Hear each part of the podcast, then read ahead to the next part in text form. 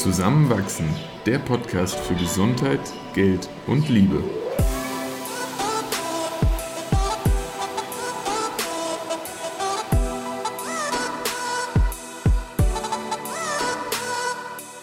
Willkommen zu einer neuen Folge von Zusammenwachsen. In dieser Episode sprechen Eva und ich über unsere Wünsche und Vorstellungen an zukünftigen Wohnraum und Menschen, mit denen wir zusammenleben möchten. Und wir brauchen dabei eure Hilfe. Wie wir dann am Ende noch auf DJing gekommen sind, weiß ich gerade auch nicht mehr. Aber viel Spaß beim Zuhören. Vor ein paar Wochen bin ich 30 geworden und Christoph hat mir ein wunderschönes Buch zum Geburtstag geschenkt. The Myth. Magst du mal The Myth sagen? The Myth? The Myth? The Myth. The Myth of Normal, also der Mythos des Normalen äh, von Gabor Mate. Und da wird ganz viel, mh, mm, unter anderem ganz viel hinterfragt, was wir eben als normal empfinden und in Frage gestellt, ob das wirklich so ist. Und eine Sache, die wir ja schon seit Jahren machen, ist Beziehungsmodelle zu hinterfragen und ob mhm. das wirklich das Normale ist oder ob ja. es da auch Alternativen gibt. Und wir sind ja für uns drauf gekommen, ja, es gibt Alternativen und die gefallen, gefallen uns auch ganz gut. Und wir stellen uns die Frage immer weiter auf verschiedene Lebensbereiche. Einfach mit der Neugierde, hey, gibt es da vielleicht was, was wir gar nicht so kennen oder gar nicht so am Schirm haben?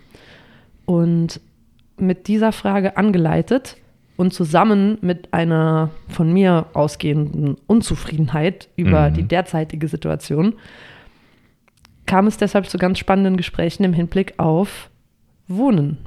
Wie wollen wir wohnen? Und heute würden wir gerne unsere Gedanken dazu teilen und, und das sage ich deshalb gleich auch vorweg, Austausch einladen, weil wir sind hier gefühlt noch ganz am Anfang, haben überhaupt keine Ahnung, kennen auch nicht viele im Umkreis, im direkten Umkreis, die außerhalb von Wohnungen oder klassischen Einfamilienhäusern leben und ja, falls du, falls ihr da eine Gruppe kennt, Menschen kennt, mit denen ihr uns verknüpfen könnt, dann super, super gerne einfach auf Instagram zusammenwachsen-podcast. Und wir freuen uns da über jede Nachricht, über jeden Tipp, über jeden Gedanken, über jede Idee. Und starten aber jetzt mal mit unseren Ideen bisher. Ja, wir leben ja jetzt seit bald sieben Jahren in der gleichen Wohnung in Wien. Und ich würde sagen, das war ein ziemlicher Glücksgriff, die Wohnung. Vor allem aus Frankfurt kommend. Genau. Also Quadratmeterpreis, also, so günstig, also Altbau, da, da neu renoviert. Wir, ja, ganz andere Sachen sonst gefunden. Und waren deswegen überglücklich, als wir hier dann eben vor bald sieben Jahren eingezogen sind. Und haben uns sehr, sehr wohl gefühlt, haben hier auch ähm, uns schön eingerichtet, haben in den letzten Jahren auch immer mal wieder ein bisschen umgeräumt.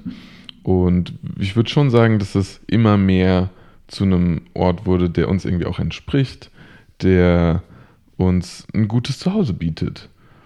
Und gleichzeitig kam, wie du es schon angesprochen hast, bei dir mehr und mehr und wenn wir ganz ehrlich sind, eigentlich schon in den letzten drei Jahren. Schon vor Covid. Eine gewisse Unzufriedenheit auf, die mal mehr, mal weniger konkret auf die derzeitige Wohnsituation bezogen war. Magst du so ein bisschen vielleicht auch reflektieren, wie, wie das so sich angefühlt hat am Anfang? Wenn mhm. es überhaupt möglich ist, weil es teilweise auch so lang zurückliegt. Am Anfang habe ich mir gar nicht erlaubt, weil, hey, wir haben hier fast 90 Quadratmeter mhm. im Wiener Innenstadtzentrum ungefähr, also daran angrenzend. Mhm ähm, Fischgrätenparkett, auf dem wir hier gerade sitzen, hohe Decken, ja. viele Fenster, viel Licht. Also es ist eine richtig große, schöne Wohnung für eine Stadt. Wunderbar. Und deshalb fühlt es sich so falsch an, das zu hinterfragen, mhm. weil es ja schon, wow, Glückstreffer ist. Ja. Mhm. Aber es kam immer wieder in mir so ein Gefühl hoch von, ah, irgendwie, ah, am Anfang war es ganz unspezifisch. Es war so ein, mm, ich weiß nicht so recht, irgendwie, nee. Und so bin ich dann so nach und nach auf Spurensuche gegangen. Mhm. Und ich weiß noch, am Anfang habe ich dich einfach gefragt, hey, kannst du dir vorstellen, umzuziehen? So mhm. in eine andere Wohnung? Und du warst so, äh, äh. nein, ist doch gut hier. Und Ja. von dir aus war das ja auch genauso empfunden. Und Absolut. für mich war es aber so ein, okay, dann höre ich vielleicht auf, darauf zu pochen, weil vielleicht ja. täusche ich mich auch darin, in meinem Gefühl. Aber ja, wie das so ist, das kommt dann immer wieder und ist jetzt sehr, sehr dringend mittlerweile, weil es hat sich weiter aufgebaut und in mir ist einfach so ein, hm, so eine Unzufriedenheit, nicht barfuß rausgehen zu können, sondern erstmal vier Stockwerke nach unten, über eine sechsspurige Straße, Mhm. 500 Meter, bis der nächste große Park da ist. Und diese Entfernung zur unmittelbar spürbaren Natur, die ist mittlerweile richtig unbequem. Mhm. Sie fehlt mir einfach. Und der zweite Aspekt, ich habe das Gefühl, wir sind einfach nicht dafür, oder ich bin nicht dafür gemacht, in einer Stadtwohnung zu zweit zu leben. Mhm. Das funktioniert zwar, aber wie traurig ist es bitte aus meiner Perspektive? Also wie bei den Beziehungsmodellen auch, für alle, die es klappt, super, ich freue mich voll, kann genauso bleiben, genial. Und gleichzeitig spüre ich für mich, ich sehne mich nach so einem Community-Gefühl. Ganz einfach, wo man nicht erst fünf Terminkalender koordinieren muss, bis man fünf Menschen trifft, die man gerne hat. Oder wo man, wenn man eben nicht die Initiative ergreift oder eine Einladung annimmt, hauptsächlich alleine ist, wenn man Ja. tagsüber zu Hause ist. Und ah, vor allem immer, wenn ich auch in anderen Kulturkreisen war, wie jetzt da in Saudi-Arabien, wo es so normal ist, immer im Kreis miteinander zu sitzen und zu essen.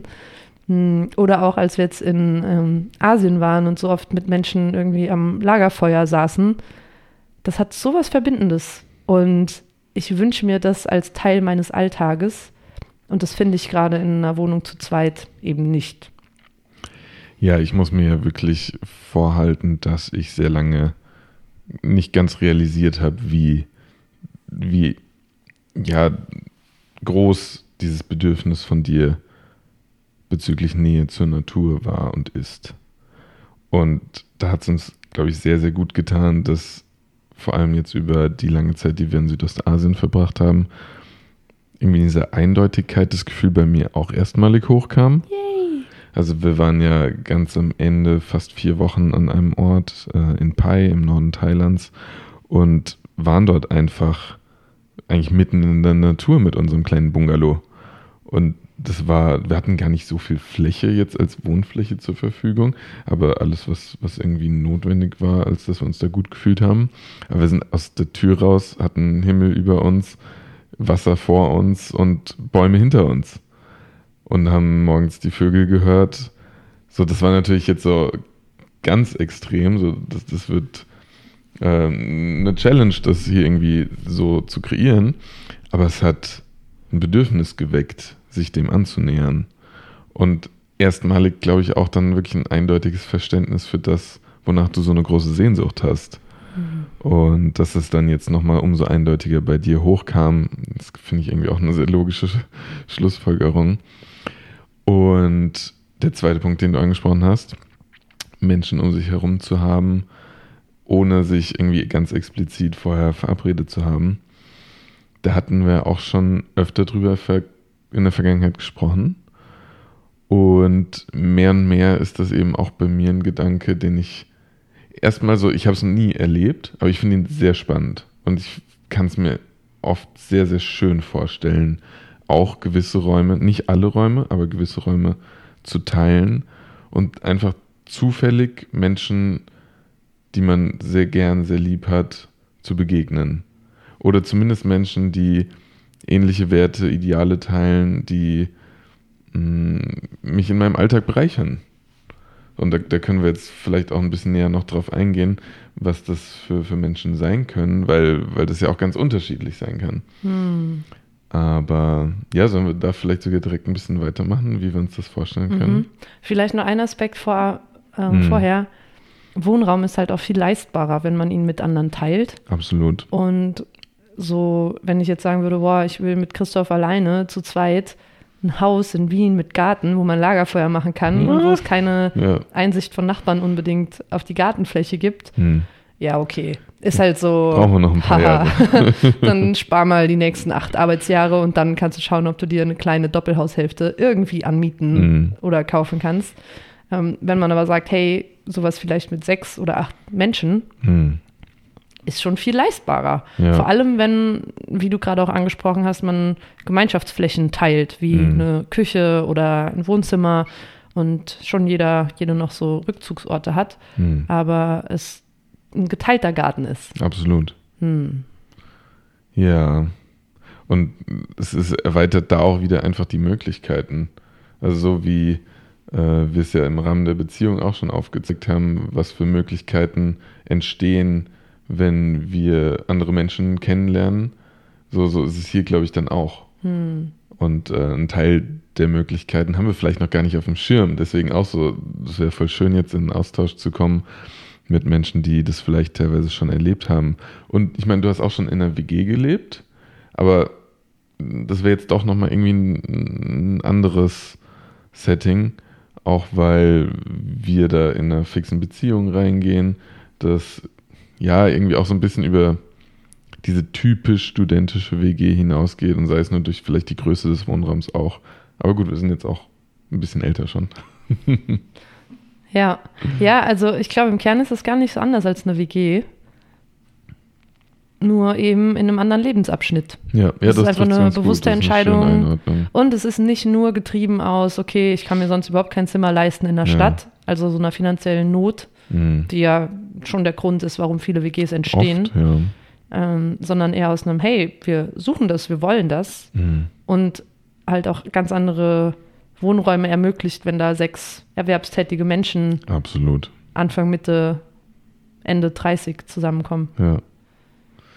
Ja, was für Menschen kannst du dir um dich herum vorstellen? Was wünschst du dir für eine Umgebung? Boah, ich habe da gar nicht so spezifisch mh, konkret vor Augen, wer genau da sein sollte. Sonst hättest du die Leute wahrscheinlich schon gefragt und wir hätten es Mhm. fixiert, ne? Mhm. Es ist vielmehr ein. Also vom Raum grundsätzlich, ich mag unbedingt einen Garten, in dem man Lagerfeuer machen kann, wo man barfuß rausgeht. Mm, Wie von dir vorgeschlagen, große Fensterfront, Küche, die vielleicht irgendwie in den Essraum mitfließt, dass das Ja. irgendwie so ein großes, großer Ort des Zusammenkommens ist. Und was ich mir einfach wünsche, ist Menschen um mich herum, die,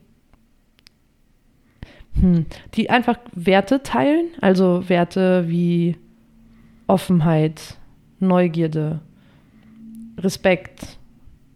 Sind das Werte?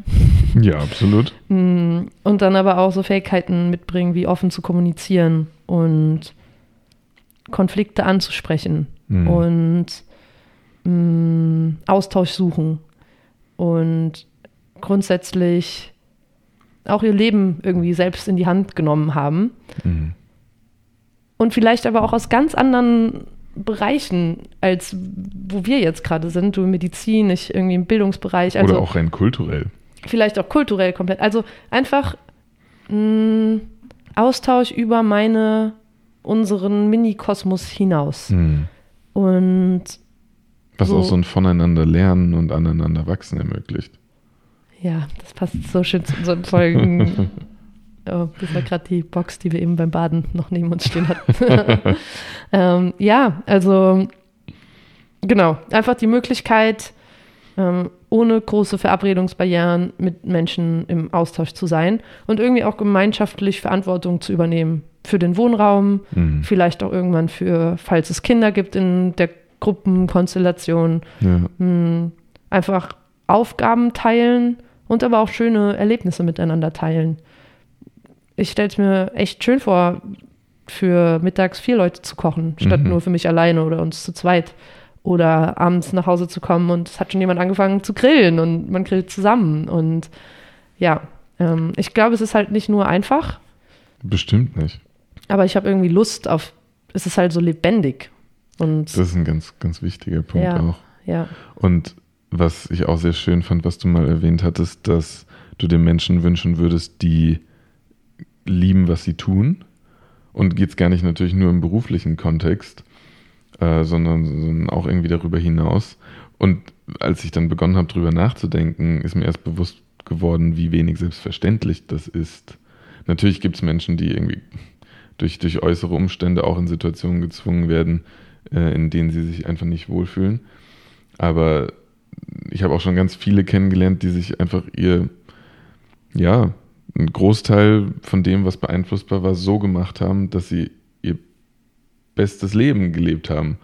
Und das, das war direkt eine ganz andere Energie, die damit einherging. Und, und sich damit zu umgeben, finde ich eine sehr, sehr schöne Vorstellung. Hm. Und mit lieben, was sie tun. Ich glaube, ich habe es ein bisschen anders formuliert. Also damit meine ich nicht, dass alles immer gut und einfach und schön sein muss. Ähnlich. Aber dass irgendwie so eine Bewusstheit hinter den grundlegenden mhm. Lebensentscheidungen da ist. Mhm. Und kein, mh, hm, keine Ahnung, warum ich das jetzt mache. Eigentlich bin ich urunzufrieden, aber ja. ist halt jetzt so.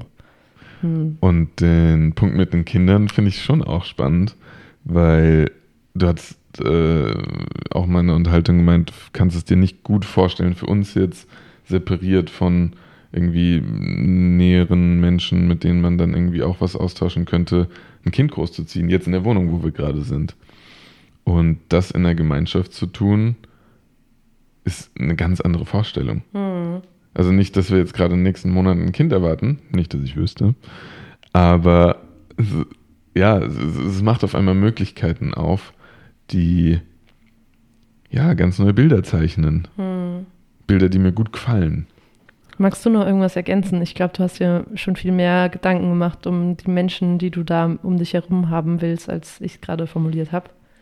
Mm, aber ich finde schon auch sehr wichtig, dass, wobei das mit einigen der genannten Dingen schon einhergeht, glaube ich auch, es immer möglich ist, auch Grenzen zu kommunizieren, zu wissen, dass die eingehalten werden, dass man nirgendwo irgendwie reingepusht wird ähm, so wie es, also ich habe es schon in WGs, die ich besucht habe, erlebt, dass es für Leute nicht möglich war, einen Abend alleine zu verbringen. So, und ja, das ist vielleicht in einem gewissen Alter auch noch irgendwas anderes, weil man, sei es mehr Energie hat und ständig was erleben will, ein bisschen FOMO noch dabei. Ähm, FOMO heißt Fear of Missing Out. Ein bisschen BWL sprechen. Also Angst äh, davor, was zu verpassen. Äh, ist das BWL?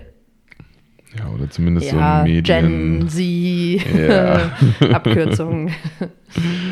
Mm, ja, das ist was, was mir auf jeden Fall wichtig ist, weil ich liebe es, in Kontakt zu treten.